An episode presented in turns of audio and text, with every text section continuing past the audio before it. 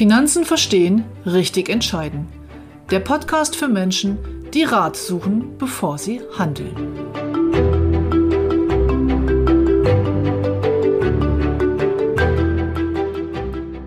Intuition versus Ratio.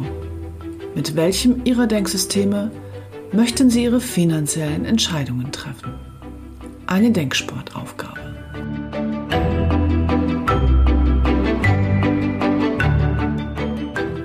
Wir sind die MLP-Geschäftsstelle für Ärzte, Tierärzte und Zahnärzte in Hannover. Mein Team und ich coachen beruflich erfolgreiche Menschen, die bewusste finanzielle Entscheidungen nach Abwägen von Vor- und Nachteilen treffen wollen. Wir helfen ihnen, ihr Vermögen zu schaffen, zu sichern und zu schützen. Im ergebnisoffenen Coaching-Prozess bringen Sie Ihre Vorstellungen ein und wir achten mit einem roten Faden darauf, dass Sie am Ende an alles gedacht haben. Herzlich willkommen zu einer kniffligen Episode.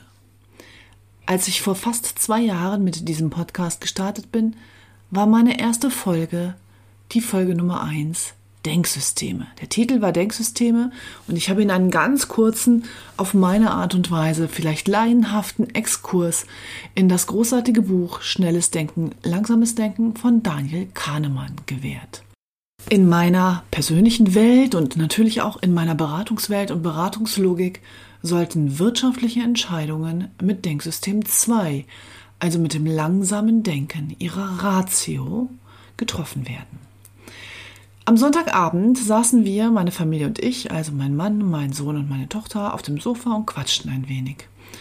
Und dann kam mein Sohn mit einer Denksportgeschichte um die Ecke, die ich noch nicht kannte, die ich großartig finde, die fast zu einem Streit geführt hätte und mit dieser Aufgabe ist es wohl auch so gewesen, dass äh, es ganz viele Leute gibt, die eben vehement dagegen schießen und sagen, dass sie recht hätten, weil sie ihrer Intuition so blind vertraut haben.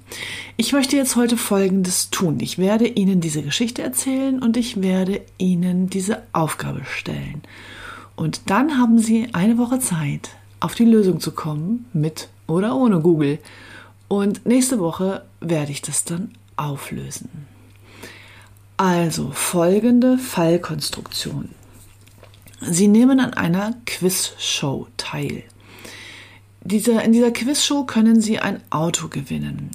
Es gibt drei Tore, die Sie benennen können, Tor 1, 2 und 3. Hinter einem dieser Tore steht das gewünschte Auto und hinter den anderen beiden Toren befindet sich das Bild einer Ziege.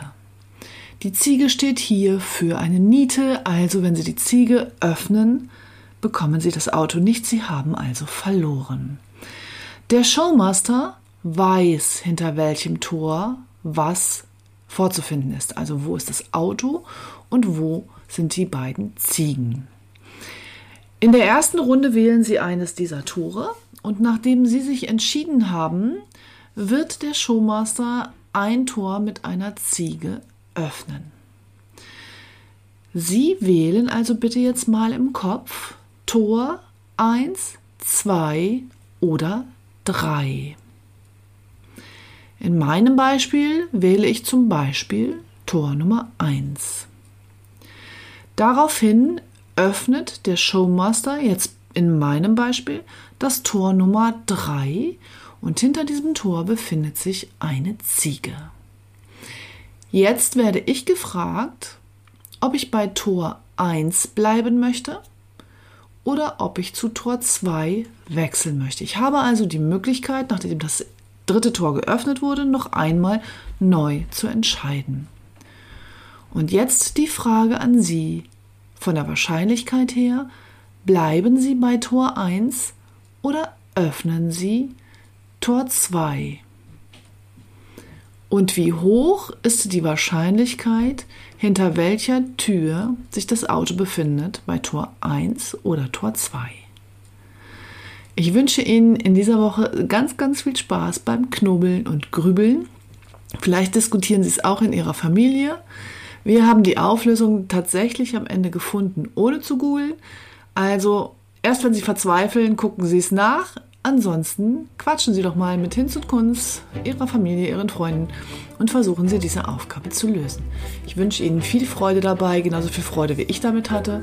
Und die Auflösung kommt nächsten Freitag. Bis dahin verbleibe ich mit besten Wünschen, Ihre Ute Grebe-Thiel.